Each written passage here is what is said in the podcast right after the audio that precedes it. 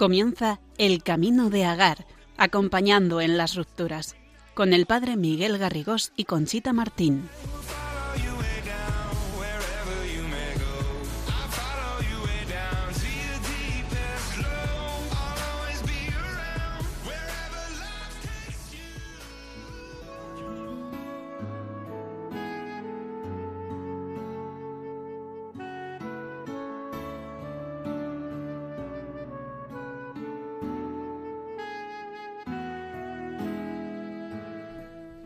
En 1491 nació en Loyola, Guipúzcoa, un santo apasionado y emprendedor, una figura impactante por su vida. Hablamos nada menos que de San Ignacio de Loyola, fundador de la Compañía de Jesús y autor de los profundos y excepcionales ya ejercicios espirituales ignacianos. Su madre murió al nacer y su padre, roto de dolor, no podía verle, por lo que creció sintiéndose rechazado, abandonado, culpable y sin valor, privado del amor de sus padres cuidadores, huérfano de madre y huérfano emocional de padre. Las heridas de Ignacio con el tiempo se convirtieron en convicciones. Mi madre murió por mi culpa, mi padre me rechaza, no valgo nada, no merezco, soy culpable. Por ello, ya adulto, condicionaron que no viviera conforme a la fe y todos estos sentimientos de baja autoestima y un autoconcepto deformado lo llevaron por los derroteros del sexo desordenado e irresponsable, ambientes alcohólicos, conflictivos y violentos, ambición profesional desorbitada e ínfulas de grandeza. Iba incluso a casarse con una princesa. Hasta que su vida tomó un giro inesperado cuando, al ser herido por una bala de cañón que rompió su pierna y le puso al borde de la muerte, experimentó una transformación personal brutal que le llevó a entrar en un proceso psicológico de autoconocimiento propio de búsqueda del sentido de su vida y encuentro con la propia conciencia. Hay un descubrir de los principios que sostienen las raíces de la persona, una iluminación en torno a la vida de la gracia, un despertar hacia la bondad del corazón y el aborrecimiento del pecado, aquello que causa las más graves heridas en los hombres. La experiencia de San Ignacio es la experiencia del poder curativo de Dios en una persona. Gracias a la lectura de la vida de Cristo y los libros de los santos, su vida dio un giro de 180 grados. No tuvo la fortuna de nacer y crecer en un hogar estable en el que se hablara de su gran dignidad como persona y no se sintió mirado por el amor y la, compasión de un hogar cristiano. A Ignacio le faltó todo esto haciendo que su humanidad, su psicología, su afectividad y su autoestima fueran muy débiles y le hicieran arrastrar traumas importantes desde su infancia. Expertos en su vida observan dos heridas emocionales simultáneas, la causada por su madre al nacer, la herida de la culpa, y la causada por el rechazo de su padre, la herida del abandono. Pese a ello y con la acción del Señor, San Ignacio, que sufrió muchos reveses en esa lucha interior en su vida, alternando periodos de calma, de terribles dudas y escrúpulos que le llevaron incluso a la tentación del suicidio, restableció la base tradicional de la santidad. Muy buenas noches. Un programa nuevo del Camino de Agar. Estamos esta noche Miguel Garrigós. Buenas noches. Muy buenas, Conchita. Y Conchita Martín, como siempre, hablando esta vez de las heridas del alma. Porque cuando una persona ha sido traumatizada, su humanidad no recibe de la misma forma la acción de la gracia, pues estos traumas frenan la manifestación de los frutos que Dios espera de cada uno, pero estas no son insanables. Pero antes de, profundizar en este apasionante tema que proponemos esta tarde, vamos primero a ponernos en oración de la mano del Padre Miguel Garrigós, encomendando hoy muy especialmente a todas esas situaciones difíciles por las que pueden estar pasando nuestros oyentes.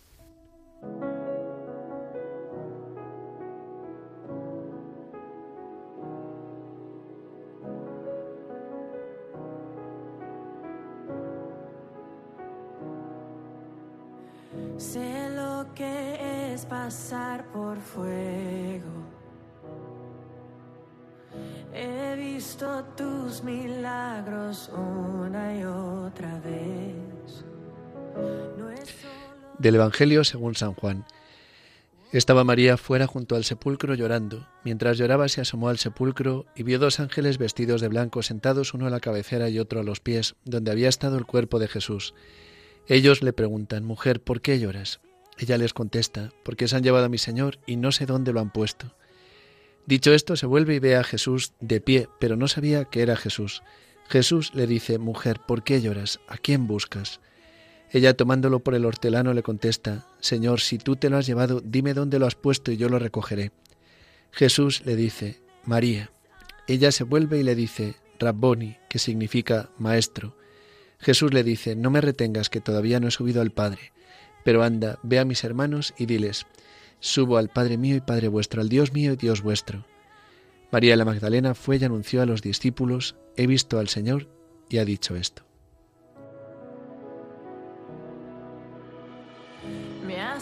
valiente ante leones. Mis pies sostienes para andar sobre el mar. Mi rostro haces brillar, mi ser resucitar. Te pedimos, Señor, que derrames sobre nosotros tu Espíritu Santo en este tiempo de Pascua para que como María Magdalena tengamos este encuentro personal con Jesucristo vivo, resucitado, que sana las heridas de nuestro corazón, que sana toda nuestra tristeza, nuestra decepción, nuestra desesperanza. Derrama este Espíritu Santo de sanación, de consuelo, de fortaleza. Te lo pedimos por intercesión de nuestra Madre en este mes de mayo, la Virgen María.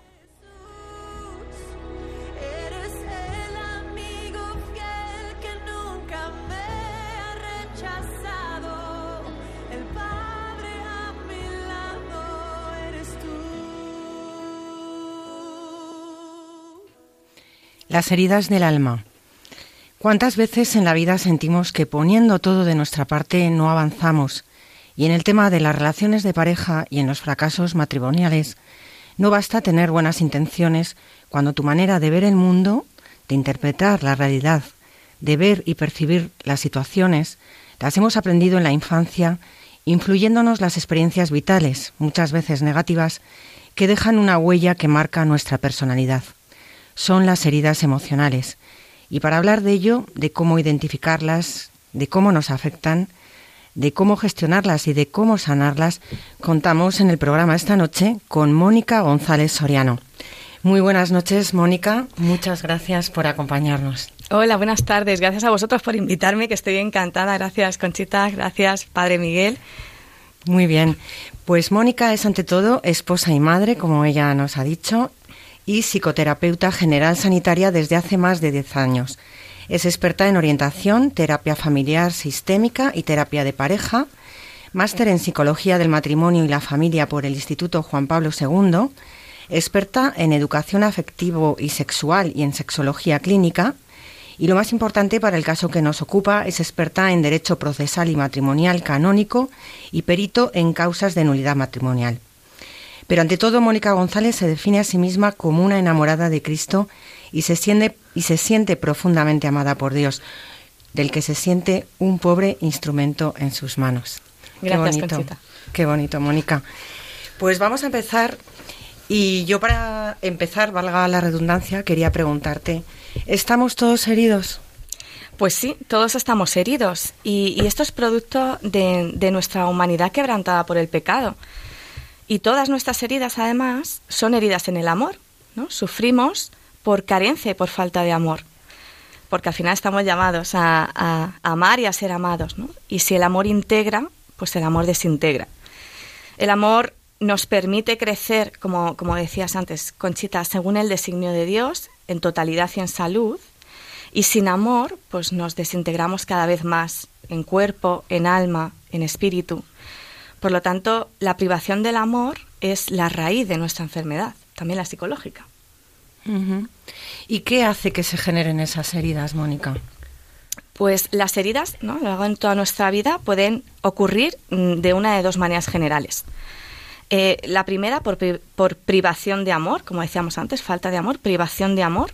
Lo vamos a llamar traumas de tipo A, o a través de acciones de desamor que están violando pues, nuestros límites personales de, de alguna manera, que lo llamaremos traumas de tipo B. No, por ejemplo, yo tengo una plantita y esta plantita, bueno, me puedo ir de vacaciones, ¿no? 15 días, esta plantita a lo mejor que necesita agua, necesita sol, necesita unos cuidados, pues durante esos 15 días no se nutre de aquello que necesita, ¿no? Eso sería un trauma de tipo, de tipo A, por, por privación de aquello que, que necesita. O esta plantita yo puedo romperla, puedo rajarla, puedo hacerla daño, ¿no? Puedo golpearla. Y sería trauma de, de tipo B. Por lo tanto, los traumas de tipo A pueden ser pues por ejemplo, aquello que yo necesitaba, eh, como la aprobación de mis padres o la acogida de mis iguales, y los de tipo B, pues que haya vivido situaciones como violencia, abuso, muerte, una separación, un abandono. Cuando estos traumas no se atienden, pues dejan heridas en nuestra alma, que daña nuestra psicología, nuestro cuerpo y nuestro espíritu, como, como venimos diciendo. Sí, la verdad que sí. Y ¿Cuáles son esas heridas? Vamos a concretar un poquito. ¿Cuáles? Has, has, comentado un poco, pero ¿qué, ¿cuáles pueden ser? Pues, em, como decíamos, las heridas que se generan por, por privación de amor, y como decíamos también, como estamos creados para el amor, pues tenemos unos anhelos, unos anhelos en el corazón que corresponden a esto, ¿no? Estos anhelos son la abundancia, la dignidad, la justicia, la paz, la confianza, el bienestar y la comunión. Es decir, deseamos ser escuchados, ser entendidos, ser afirmados, ¿no? demostrados que, que, somos buenos, ser bendecidos, ¿no? recibir ese amor incondicional. Eh, deseamos estar seguros, tanto física como emocionalmente, ser tocados ¿no? en una sana afirmación de afecto, ser escogidos, ser incluidos. ¿no? En resumen, necesitamos que nos, mires, nos miren por quienes somos y se nos reconozcan nuestra identidad. Por lo tanto, todo lo que vivo que no corresponde a esto nos puede herir. Vamos a hablar em, de cinco heridas emocionales, cinco heridas del corazón. El abandono, el rechazo, la injusticia, el temor y la humillación. Si bien es cierto que, bueno, que a lo largo de nuestra vida, en nuestra relación con el otro y con nosotros mismos, pues nos vamos hiriendo, ¿no? Y es verdad que todas las experiencias vividas en nuestra infancia van a tener un impacto sobre nosotros. Si queréis, vemos estos...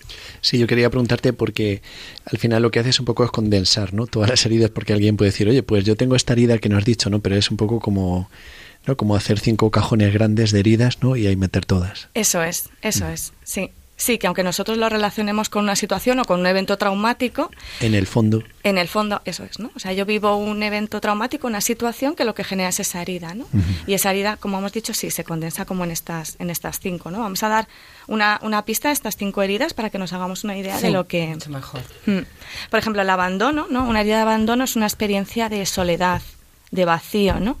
Y esto es generado por una ausencia física, emocional, de aprendizaje. Has hablado, ¿no? De San Ignacio de Loyola como tenía una herida de abandono.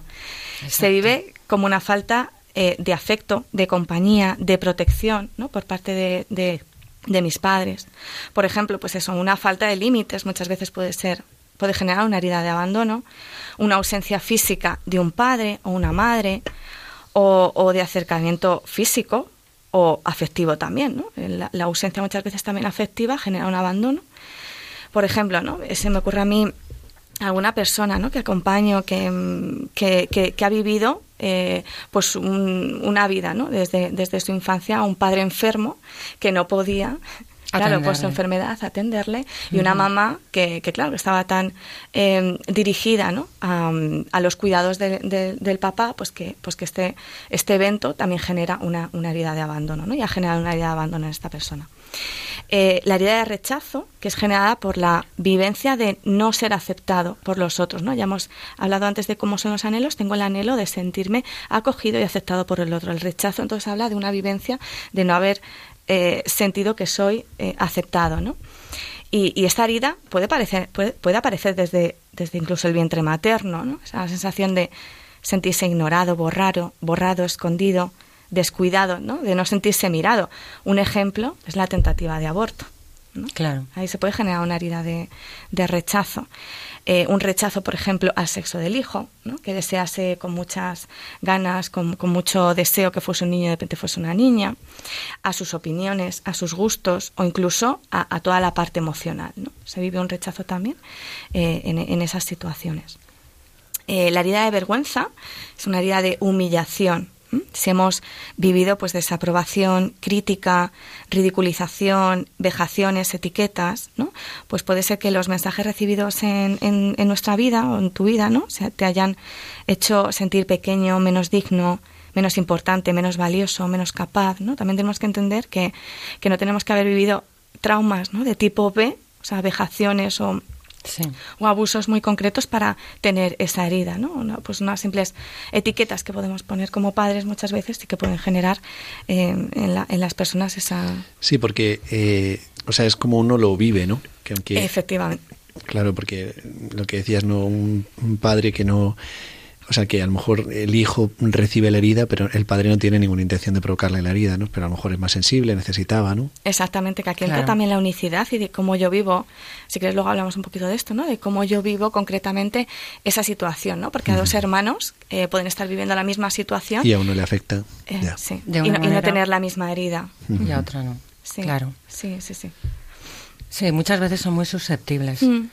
No necesariamente eh, que se reconozcan eh, pero sin embargo dejar eh, una herida. ¿no? Sí, y luego después de adultos, ¿no? que, que también dependiendo de las vivencias que hemos tenido y de, y de, y de otros factores, ¿no? ciclo en que nos encontrábamos, ¿no? todas las experiencias, nuestra personalidad, nuestra unicidad, nos puede ir tocando las mismas situaciones de un modo diferente, claro. ¿no? como le, o nos podemos ir, ir, hiriendo sin querer con, con, unas cuestiones diferentes que a lo mejor otras personas no se pueden.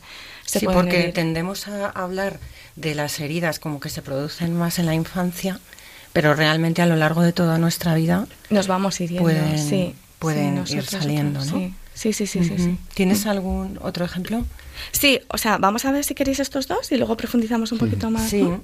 Eh, la herida de temor ¿no? que viene, que viene eh, de la inseguridad generada por la traición, ¿no? cuando yo viví una situación de traición, de falta de confianza ¿no? en las personas que han de cuidarme y protegerme. ¿no? Pues, por ejemplo, la infidelidad por parte de uno de los progenitores ¿no? al, al, otro, de un padre a una madre, de, la madre, ¿no? que uno le puede vivir como una traición, eh, o no, o la no protección eh, tras el conocimiento de una situación de acoso escolar, por ejemplo, o de abuso. ¿no?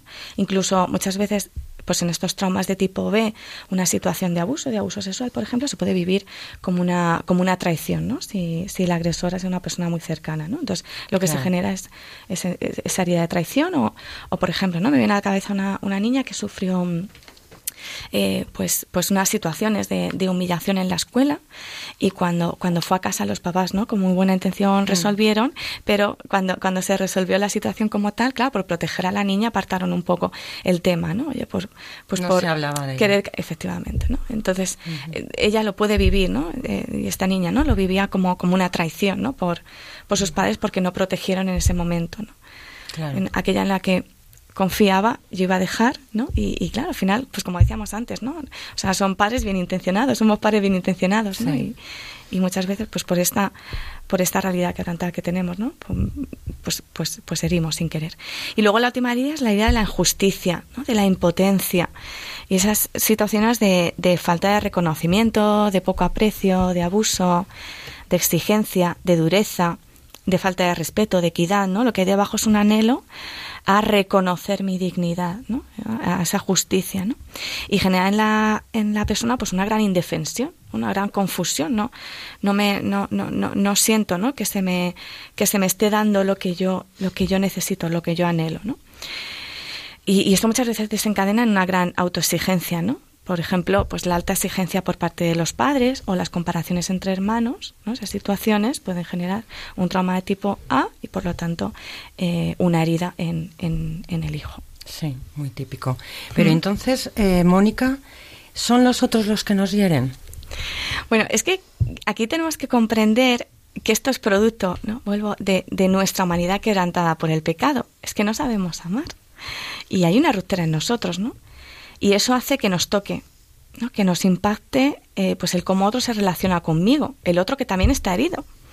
Por lo tanto, sí, sufrimos las heridas por las faltas de amor de otros, pero también de nosotros mismos, ¿no? Nuestro pecado, nuestra respuesta ante las heridas. ¿No? Pues decíamos antes, pues esos padres bien intencionados, pero que ignoraban a aquellos que necesitábamos, ¿no? Y poníamos algunos ejemplo antes, algún ejemplo mm. antes. Pues igual que hay personas heridas que se han relacionado con nosotros de un modo que ha podido herirnos, pues en nuestras relaciones matrimoniales, filiales o de amistad, y ya decíamos antes, ¿no? En, la misma adultez, pues también nosotros, sin querer, vamos hiriéndonos y vamos hiriéndonos en nuestras relaciones personales, ¿no? Pues por esto mismo, ¿no? Por nuestra... Pero hiriéndonos porque eh, sintetizamos o nuestros problemas o nuestras situaciones de una manera mal hecha. Sí, por, esto mismo, porque estamos rotos. y al estar rotos respondemos de una manera que, que, hace daño. ¿no? Y, al final tenemos la tarea ¿no? de aprender a amar, que es a lo que estamos llamados. Eh, por lo tanto, sí, efectivamente, nosotros respondemos, ya decía, pues ante las respuestas ante mi herida, las respuestas ante la relación del otro, en nuestra unicidad, en, en el momento concreto en el que vivimos, y, y sin querer podemos herir eh, al otro, sí, claro. Y nosotros nos podemos sentir heridos ¿no? en estas relaciones. Con, lo cual, eh, no nos afectan a todos las mismas cosas y de la misma manera, ¿no? No, no, claro que no. O sea, primero porque somos únicos, ¿no? Y por tanto nuestro sentir también lo es. Pero también porque las experiencias que vivimos, las vivimos pues de manera diferente si nos toca la herida o no. ¿no? Por ejemplo, si yo tengo una herida de humillación, ¿no? Porque en el colegio se reían de mí y me ponían motes, Em, y una persona pues me hace un comentario en broma, a mí me puede herir. Pero quizá el mismo comentario a ti no te hiera, ¿no? Porque no es la humillación tu herida. Por lo tanto, a mí sí que me está tocando mi herida, a lo mejor a ti no, ¿no? Que es lo que decíamos antes. Y, y no solo cómo nos afecta, sino cómo estamos respondiendo ante ello.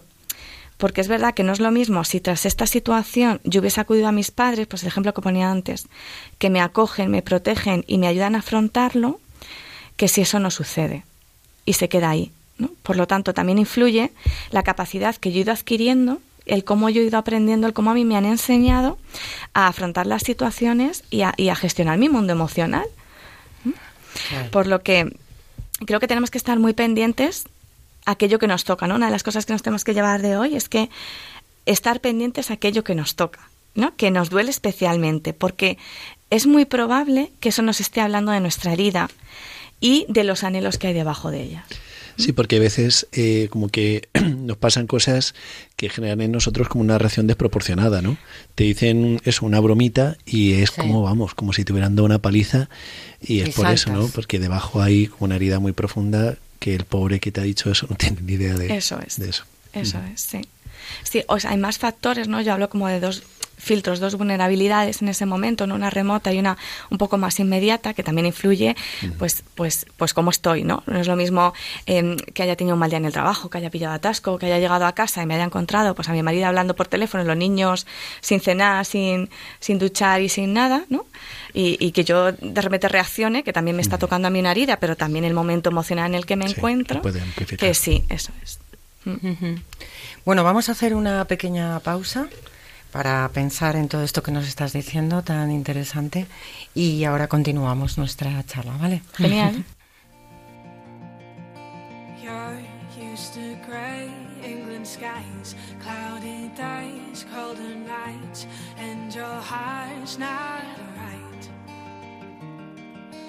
Thought you'd be quite happy there in that warm New York air, but your heart's not right. But if you sang along with me, do you think you could ever smile again? If you sang this melody, do you think you could laugh again, my friend? Just try for me sang out. Oh, oh ah, ah.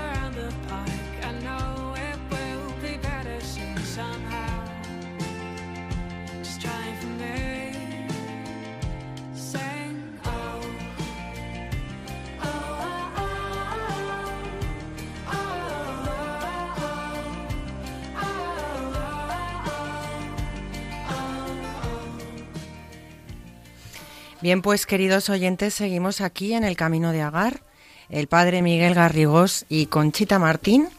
Esta noche hablando de las heridas del alma con Mónica González, que tiene un máster en psicología del matrimonio y la familia por el Instituto Juan Pablo II y es experta en derecho procesal y matrimonial canónico y perito en causas de nulidad matrimonial.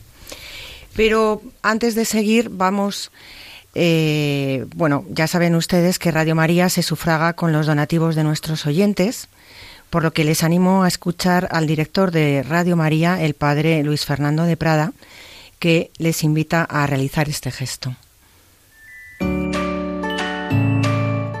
En estos tiempos difíciles de conflictos bélicos, crisis económica, social, sanitaria y moral, bajo el profundo impacto de ideologías enemigas del sentido cristiano de la vida, la fe está sosteniendo a millones de personas en el mundo entero.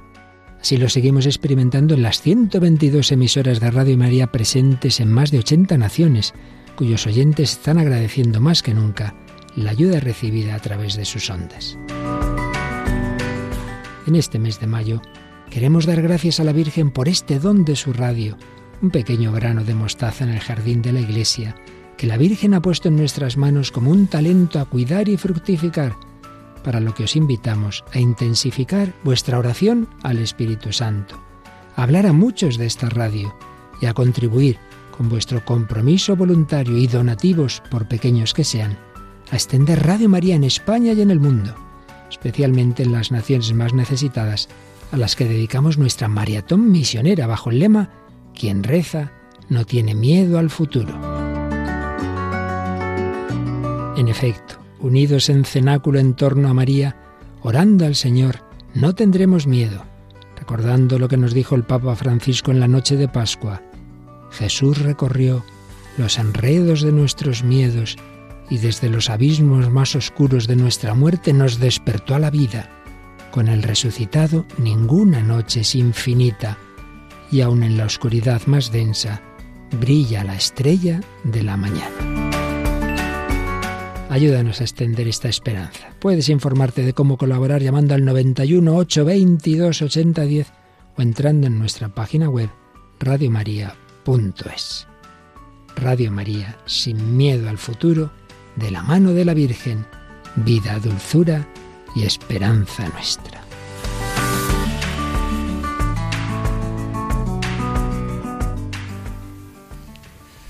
Pues Mónica, vamos ya a lo importante. ¿Cómo podemos entonces identificar todas estas heridas que, nos has hablado de ellas, pero que muchas veces, como bien has dicho, están ahí, pero no somos conscientes de que las tenemos? Sí, y esto es muy importante y muy interesante porque es necesario identificarlas y es necesario identificarlas para poder, para que se puedan sanar. Pensemos que estas heridas eh, son los que está en lo más profundo de nuestro corazón y a veces es muy difícil conocer cuáles son, ¿no? Si las hemos oído, bueno, sí, puede, ¿no? Em, pero, pero nos cuesta, nos cuesta, nos cuesta identificarla, nos cuesta em, em, ponerle nombre, saber de dónde vienen o incluso reconocer que ha tenido un impacto en mí. Esto nos cuesta muchas veces, ¿no? Y otras veces es verdad que el hecho traumático está muy presente en nuestra memoria, ¿no? Y, y nos quedamos ahí, anclados, pues con mucha dificultad de salir. Existen múltiples maneras de conocer. ¿No? Es el Señor que, siempre muestra antes, tiene muchos caminos de mostrarnos estas heridas. Y lo hace a través de retiros, lo hace en oración, lo hace a través del acompañamiento de otras personas, lo hace a través de mi inteligencia. Nos puede costar mucho identificarlas, pero lo que sí que puedo identificar más fácilmente son las consecuencias. Esto es lo que sería el síntoma. Yo puede que no me dé cuenta de que tengo una infección de oído, pero si me empieza a doler el oído y empieza a tener fiebre, pues a lo mejor me está dando pistas. Y aquí la clave está en lo siguiente. Si hemos dicho que las heridas vienen por nuestra humanidad quebrantada por el pecado, nos podemos centrar en esa triple ruptura del pecado. Es decir, con nosotros mismos, con el otro y con Dios. Mira qué clave, ¿no? Con nosotros mismos. Preguntarme, ¿qué está pasando en mi mente? ¿Qué pasa en mi corazón? ¿Qué pasa en mi cuerpo? Cómo estoy pues interpretando las cosas, em, cómo, cómo interpreto lo que dicen los demás, cómo es el pensamiento sobre mí mismo, si me hago daño con mi pensamiento, si tiendo a rumiar, si tiendo a obsesionarme, cómo vivo las emociones, qué tal me llevo con el miedo o con el enfado, si hay alguna emoción que me desborde, si tengo emociones que se anclan y que no puedo soportar, si tengo angustia, ansiedad, depresión, y cómo trato mi cuerpo, qué hago con él, si siento rechazo, cómo me relaciono con la alimentación, si me siento esclavo, si tengo adicciones de algún tipo, si hay consumo de sustancias, juego, pornografía, cómo estoy viviendo la sexualidad. Segunda ruptura con el otro. ¿Cómo me relaciono con el otro? Si establezco relaciones de dependencia, si por el contrario evito cualquier relación más personal, si no permito que entren en mi intimidad, o no soy capaz de poner límites, si no gestiono el enfado y pierdo el control, si me da ansiedad relacionarme con otras personas, si estoy sexualizando las relaciones, si siento pues que no puedo comprometerme, si estoy instrumentalizando al otro. ¿Y con Dios? ¿Cómo es mi relación con Dios? ¿Qué le digo? ¿Qué le exijo? ¿Cómo, cómo imagino y cómo creo que ha de estar conmigo, ¿no? Y cómo creo que ha de ser su respuesta. Si me imagino a un Dios grande, lejano, exigente, autoritario, esto nos está dando muchas pistas. Sí, eso es. Porque muchas veces también eh, estoy proyectando mi relación con Dios, estoy proyectando la relación que he tenido con mis padres. ¿Mm? Y los pecados aquí nos están dando una pista muy interesante. Oye, ¿cuáles son mis pecados? ¿De qué, qué me cuesta más? ¿Qué estoy pecando? No, al final son las respuestas a la necesidad de satisfacer los anhelos. Acordaos que hemos hablado de los anhelos. Por ejemplo, la ira está relacionada con el sentimiento de injusticia, de impotencia o de indefensión. O la lujuria me puede estar hablando de una herida de rechazo, de sentimientos de no ser deseable. O la envidia, que puede estar expresando inseguridad profunda sobre el valor de uno mismo.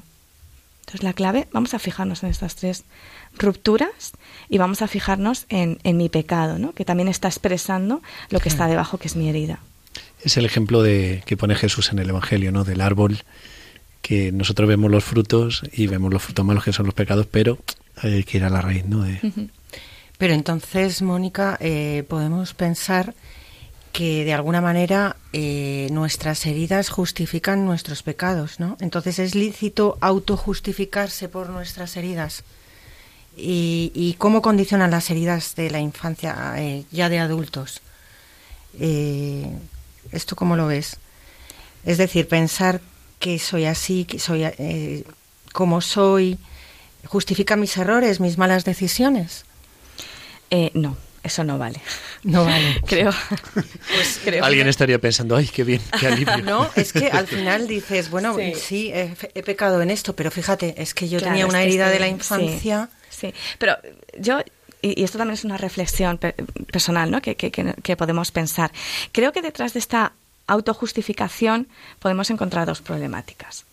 Una sería la sensación de indefensión, de resignación, de no poder hacer nada ante lo vivido.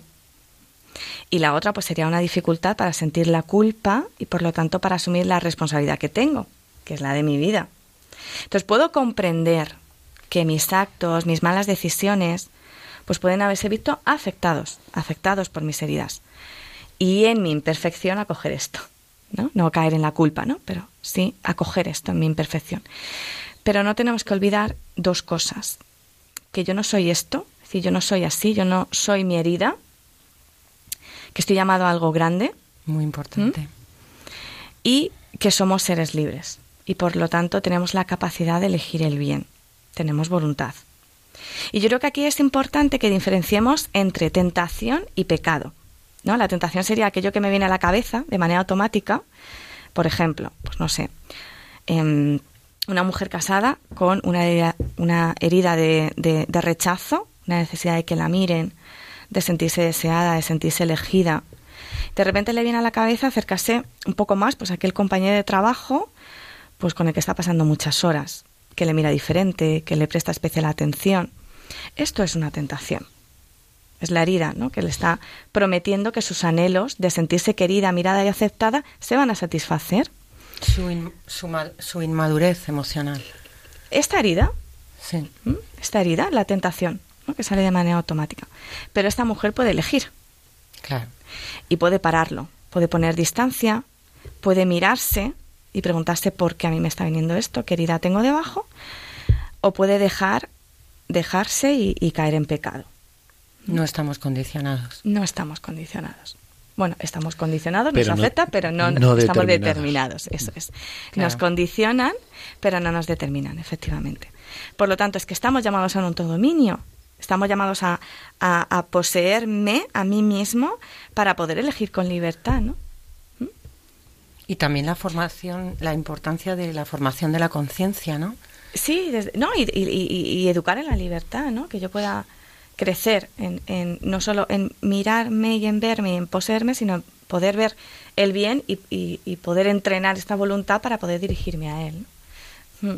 Claro, y ahí la importancia de primero, volvemos a lo mismo, identificar. Eso es, eso es. Entonces, ¿me condicionan como, como adulto? Eh, pues, pues ya decimos, ¿no? Me pueden, me pueden, no me determinan, me pueden afectar, ¿no? Pero no, no, no, no me, sí, me pueden afectar, ¿no? Pero, y hay veces que sí que nos quitan algo de libertad interna, ¿no? Pero no nos pueden determinar porque no somos nuestra herida. Y creo que es importante entender que no somos seres pasivos de nuestra historia. Somos eh, tenemos un papel fundamental y bastante activo, ¿no? Entonces es verdad que ante, ante, nuestra vida podemos tener eh, tres actitudes. Puedo quedarme en ella, quedarme en la culpa, quedarme en, que el otro me ha hecho daño, en mi dolor, en la situación traumática vivida, ¿no?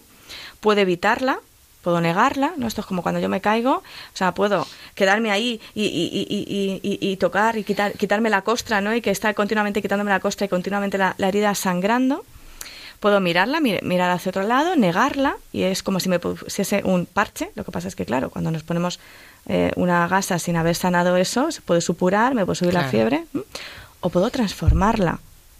Y claro, herida que no se transforma, herida que se traslada. Y herida que a mí me va haciendo más daño y que puedo hacer daño a los demás. Y en esto también yo creo muy importante es eh, qué quiere hacer el Señor con nuestras heridas. que es la última opción, ¿no? Sin duda, ¿no? Que Jesucristo es el médico del cuerpo y del alma y, yo creo, o sea, hemos hablado de esto, pero como esta esperanza grandísima, ¿no? Que, que el Señor no quiere que estemos ahí siempre como arranqueando, ¿no? Sino que Él ha venido, ¿no? Eh, cuando dice esas palabras de, del profeta Isaías en la sinagoga de Nazaret, ¿no? Eh, me ha ungido para proclamar la buena noticia a los pobres, para sanar los corazones destrozados, ¿no? Esto es Jesucristo, ¿no? Que sana el corazón. Sí, y la esperanza de que, Cristo ha muerto y ha resucitado, ¿no? Este Para salvarme y sanarme. Sí. Sí, sí, sí, por eso mismo, ¿no? Es importante que, podamos salir como de esa sensación de indefensión y decir, no, no, es que ah, Cristo ha muerto, ha resucitado por... Sí, que si no podría, sí, como parecer que que tenemos que estar todo el rato como relamiéndonos, ¿no? Las heridas como encorvados sobre nosotros, ¿no? Todo el rato, ¿no? Pero esto no es así, ¿no? El Señor te muestra, cuando te muestra algo, te muestra para sanarte, ¿no? Y esto es, esto es preciosísimo. Claro, no para hundirte más. Desde luego. Sino para que crezcas. Exacto. Sí, además muchas veces pensamos que el sufrimiento nos lo envía, ¿no? Para, para vivir y que tenemos que aceptar vivir con este sufrimiento, ¿no? Y muchas veces, efectivamente. O no lo entendemos. Bueno, lo entendemos. Sí, sí, sí, no le damos el sentido, ¿no? No le damos el sentido adecuado. Sí, pero que hay muchas cosas que son como lastres que llevamos mm. que el Señor nos quiere quitar. O sea, hay cosas que sí que tendremos que tener porque la cruz forma parte de nuestra vida, pero hay, hay heridas y sufrimientos que Él nos quiere sanar. Esto es muy importante. Sí. Y entonces una pregunta, eh, ¿cómo podemos sanar nuestras heridas emocionales? Efectivamente has apuntado que la importancia de apoyarnos en el Señor y de entender para qué eh, tenemos esta herida o qué puede eh, hacer bueno en nosotros, pero cómo podemos sanar de una manera práctica nuestras heridas. claro. Esto es difícil, ¿eh? creo que no hay una receta. claro. Bueno, o sea, hay una clave importante y es que, como decíamos al principio, todas las heridas son heridas por falta de amor. Por lo tanto, solo habrá una cosa capaz de sanar, de transformar y de cubrir ese vacío y carencia de amor y es el mismo amor, ¿no? No sé, ¿quién tiene el amor más grande y más puro? Pues Dios. Pues Dios. Y como decíamos antes, ¿no? Cristo muere por nuestra salvación y sanación para restaurar lo quebrantado. Por lo tanto, el amor es la clave. Qué sencillo, ¿no? Pero qué, pregunta más complicada a la vez. Y qué difícil. El amor es la clave y es la fuente ¿no? de nuestra sanación. Qué difícil verlo. Y totalidad, sí. O nos cuesta, por lo menos, muchas veces, ¿no? intentamos concretar un poquito, Conchita. Sí, yo creo que sí, que, quiero que me concretes un poco mejor en qué consiste ese proceso de sanación. o sea, yo creo que sí que es importante Porque el Señor, perdona que te interrumpa, efectivamente apoyarnos en el Señor, pero también tendremos que poner nosotros de nuestra parte. Por supuesto, somos seres activos, claro. Eso, pues coméntame, a ver. Bueno, yo creo que sí que es importante que comprendamos que toda sanación conlleva un tiempo. O sea, es un proceso. Es un proceso. Y, pensemos también que en el tema de las heridas hay dos cuestiones, la herida y la consecuencia, como venimos contando. ¿no? Y estas se van instaurando en nuestro corazón, en nuestra mente y en nuestros actos.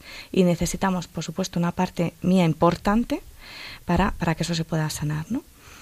Es verdad que al final cuando sanamos nuestra herida, ¿no? sanando nuestras heridas, eh, es cuando nos sentimos desbordados por un amor que reafirma mi ser y mi identidad que esto va a ser clave. Entonces, para concretar, voy a intentarlo. Vamos a ver si, si podemos responder. Eh, como decíamos, el Señor eh, es nuestro médico, es el que sana y sus caminos, porque Él es el que lleva la sanación, es el que sana, por lo tanto, Él tiene sus caminos y sus caminos son múltiples. Es decir, el Señor sana a través de la oración, el Señor sana a través de los sacramentos. No dudemos que el Señor sana a través de los sacramentos. El Señor sana en la dirección espiritual, el Señor sana en retiros, ¿no? el Señor sana a través de personas que acompañan estos procesos. Por lo tanto, el proceso de sanación es básicamente, como decíamos, es poner de mí la parte que me corresponde, ¿no? Es meter la mano entre la multitud para poder tocar su manto y que el Señor obre. Qué bonito. Pero tengo que meter la mano en la multitud, tengo que buscar y tengo que, ¿no? Y, esto conlleva, pues desde, primero, ¿no? Aceptar, asumir e integrar en mi historia que he sido herido. Conlleva conocer, validar y afirmar mi identidad. Y discúlpame, sí. sin victimismo. Sin, claro, sin quedarnos en la herida. Sin quedarnos en el victimismo. Sino el integrar, pues esto, ¿no? Lo que decíamos antes, desde mi, mi humanidad quebrantada, mi, mi, mi ser herido, mirarlo, aceptarlo integrarlo en mi historia. Claro, eso también lleva un proceso, ¿no? Muy importante también sin culpabilizar, ¿no? Cuando eres capaz de hacer eso, ¿no? De entender, yo fui herido, pero no me querían herir. Eso. Sí, sí, porque también hay una parte muy importante, ¿no? De la, de la sanación que es el perdón. O sea, es esencial, ¿no? Esa parte. Perdona a mí, el perdona al otro. ¿no? Em, ya digo, hay una parte muy importante del proceso de sanación que es afirmarme en quién soy, validarme, o sea, ¿quién me da la respuesta a mí a quién soy? Oye, que soy hijo amadísimo de Dios, que he sido creado para reflejar su gloria, que esto, esto parece muy básico, ¿no? Pero es que la herida distorsiona, distorsiona absolutamente mi mirada. Pues Cuando yo soy herido se genera una serie de creencias, de mentiras de mi propia identidad. Y esto se tiene que restaurar. Y solo hay una manera de restaurarlas, que es Sí, iba a decir, ¿no? Como pasar tiempo debajo de la mirada de Dios. es, baños de la mirada de Dios. Ponerse ahí debajo de su mirada, en su abrazo y dejar que te acaricie, que te bese, que te diga lo que te quiere, ¿no? Y él refleja la verdad de quién soy. Exacto, eso es lo que sana. Eso, efectivamente. Em, pasa también por identificar mis heridas, ¿no? Como estábamos diciendo antes, en este asumir, en este mirar eh, identificar mis heridas, identificar mis anhelos. Oye, ¿qué anhelo? ¿Y cómo me dirijo a, ese anhelo? ¿no? Pero desde, desde la parte más trascendental. Eh, y las consecuencias de mi herida. ¿no? Y, esto lo, lo, decía antes, ¿no? O sea, cuando a mí me hieren, cuando, cuando, cuando yo entiendo que a mí me han herido y en qué me han herido, yo entiendo qué mentiras de mí mismo se ha ido generando, qué creencias se han ido arraigando en, en mi manera de mirarme, aunque sean muy inconscientes, ¿no? Por eso es tan importante, ¿no? Como dice Miguel, que podamos dejarnos iluminar, ¿no? Que, que el Señor lo, hace todo muy fácil y muy claro. Em, y luego esta parte del perdonar, ¿no? Que hemos dicho antes, el perdón a mí mismo, porque muchas veces quedamos en la culpa. Sí, es muy importante. Sí, sí, sí, o sea, perdonarme. Perdonar al otro, al que me ha herido. Esto es una parte porque al perdonar yo voy amando y mi propio amor es sanador. Claro. Mi propio amor también es sanador. Y una parte también importante es ir adquiriendo mejor dominio de mí. Eh, eso que decíamos antes, ¿no? El autoposeerme con el fin de darme. O sea, eh, eh, trabajar la libertad, ¿no? Para ser donde mí. Pues eso, en mis emociones, en mis pensamientos, en mis actos. Y lo que desencadena al final es este eh, aprender a amar, ¿no? Que, que, que sea como como, como lo que va cerrando, ¿no? Todo el, todo el, todo el proceso, ¿no? Estoy llamado a amar, como yo voy saliendo de mí, ¿no? Y en ese amor que yo voy saliendo, que yo voy recibiendo, voy sanando. Es que esto es absolutamente transformador y sanador. No sé si te he contestado, Conchita. Totalmente, y me parece increíble, ¿no? Entonces, pero claro, aquí me queda una duda también. ¿Es mejor hacerlo solos? ¿Es mejor ponernos en manos de alguien, algún experto?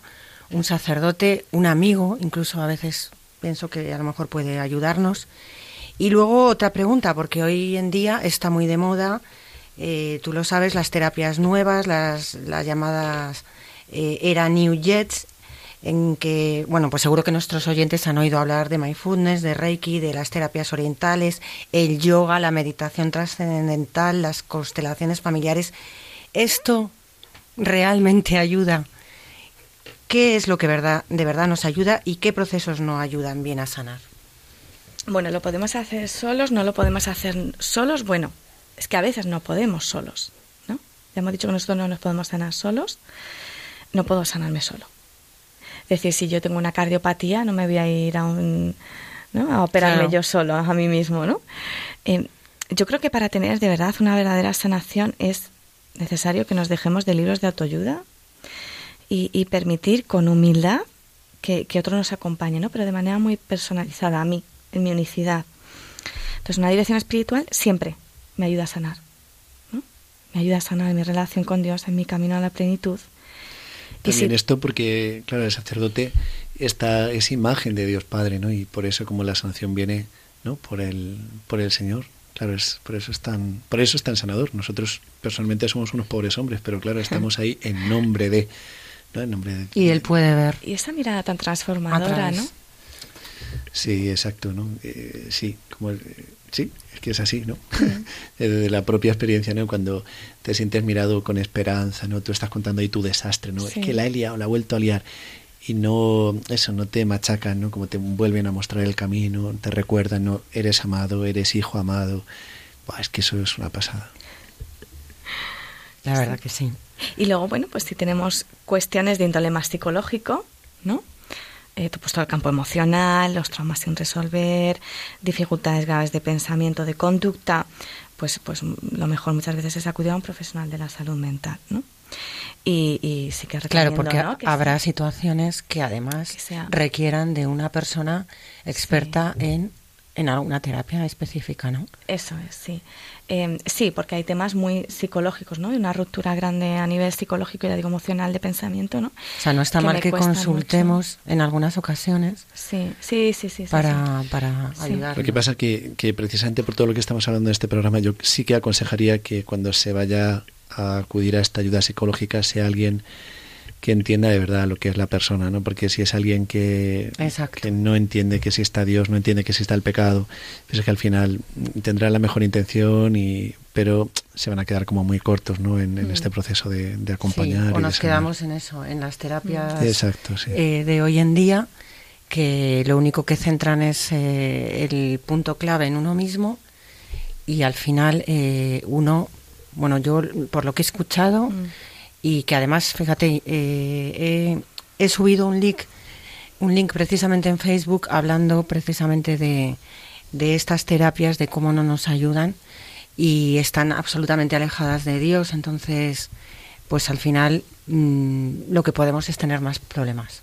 Sí, sí, o sea, indiscutiblemente, ¿no? Como dice, como dice el padre Miguel, creo que sí que es importante que busquemos a alguien que realmente tenga una antropología adecuada, que, que mm, que mire a la persona en su totalidad y en su integridad y que entienda esto, o sea, que entienda quién es y sí, o sea, o sea indiscutiblemente, sí. Em, y luego con respecto a estas nuevas terapias, ¿no?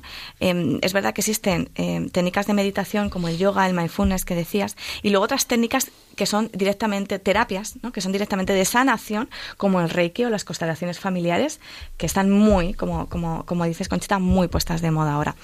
Yo es verdad que, que, realmente creo que, que, que debajo de la búsqueda de estas terapias hay un anhelo muy humano eh, que es el de sentir paz. O sea, en, el mundo en el que vivimos, en el que vamos todos mm, rápido, trabajo, familia, ¿no? O sea, hay un anhelo realmente muy humano de, de, sentir la paz, ¿no?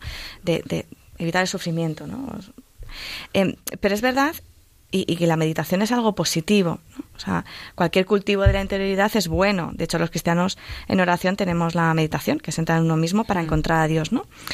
Pero, pero es verdad que, que, que, yo sí que veo un, un problema ¿no? a, nivel más psicológico que está en que en cuanto a las meditaciones, ¿no? en cuanto a en que la plenitud y la felicidad va mucho más allá de una sensación temporal de bienestar, de serenidad, por lo tanto sería un parche. Y en cuanto a la espiritualidad, pues no deja de ser una práctica religiosa.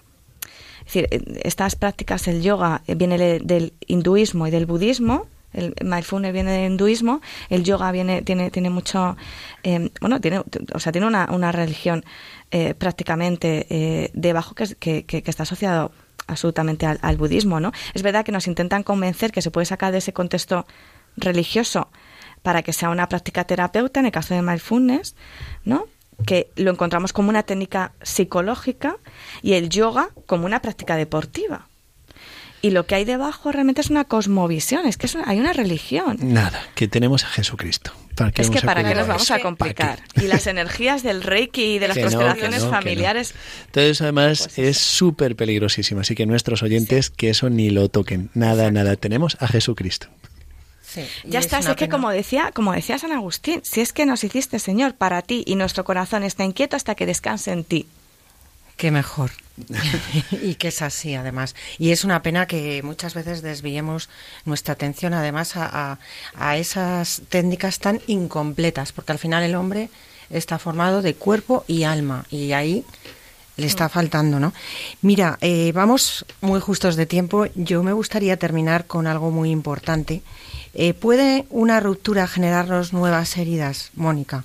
Y en tu opinión, ¿deberíamos identificarlas y trabajarlas antes de plantearnos un matrimonio? ¿O puede nuestra pareja ayudarnos a sanarnos o siempre una pareja profundiza más la herida? En fin, que cómo nos puedes hablar un poco de eso de las heridas tienes que súper condensar la respuesta. Ya. Eh, sí y sí.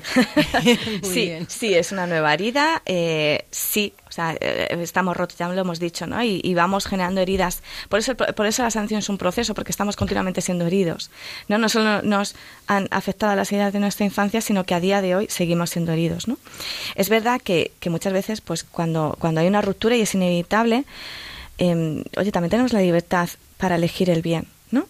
Y como hemos dicho antes, nuestro amor también es sanador. Y una de las cosas que van sanando es ir haciendo las cosas bien, ¿no? Que aprender a amar incluso tras una ruptura.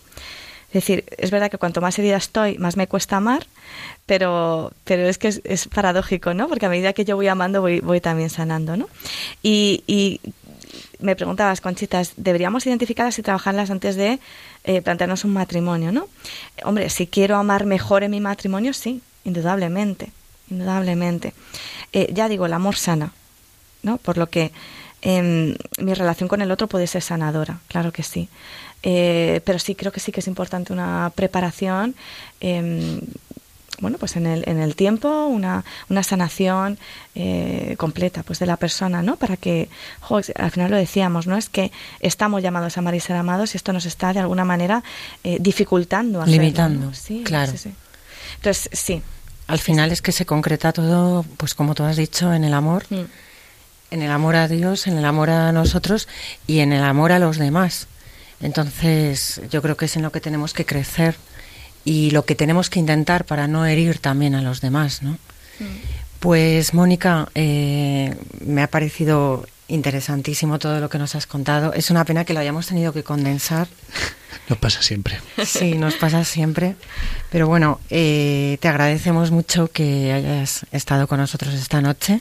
Gracias a vosotros por invitarme. Sí, y espero que además tú, todo lo que nos has hecho recapacitar, bueno, pues haga que, bueno, pues que nuestros oyentes también entiendan que las heridas eh, no sanan muchas veces de la forma en que nos gustarían, sala, sanan de la forma en que necesitan sanar y ser amable con nuestras heridas y con las heridas de los demás, ¿no? Cuidar también un poco como decíamos.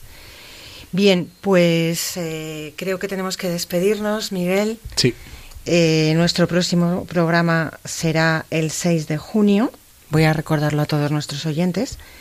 Y también, bueno, pues que les animo a escribirnos al programa eh, a la dirección elcaminodeagar arroba radiomaria.es, a escuchar los podcasts en radiomaria.es también por si quieren escuchar algún programa pasado. Eh, les recuerdo que tenemos eh, página de Facebook donde también vamos dejando algunos enlaces y probablemente Miguel vamos a empezar a poner algún libro que pueda ser interesante. Está en construcción, o sea, no está todavía del todo, pero ahí estamos trabajando. Y bien, para finalizar, quiero dar las gracias a Juan Manuel González, que nos ha acompañado en el control.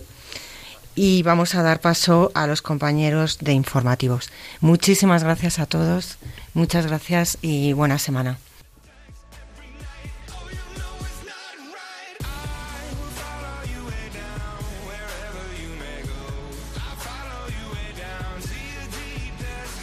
Así concluye El Camino de Agar acompañando en las rupturas, con el padre Miguel Garrigós y Conchita Martín.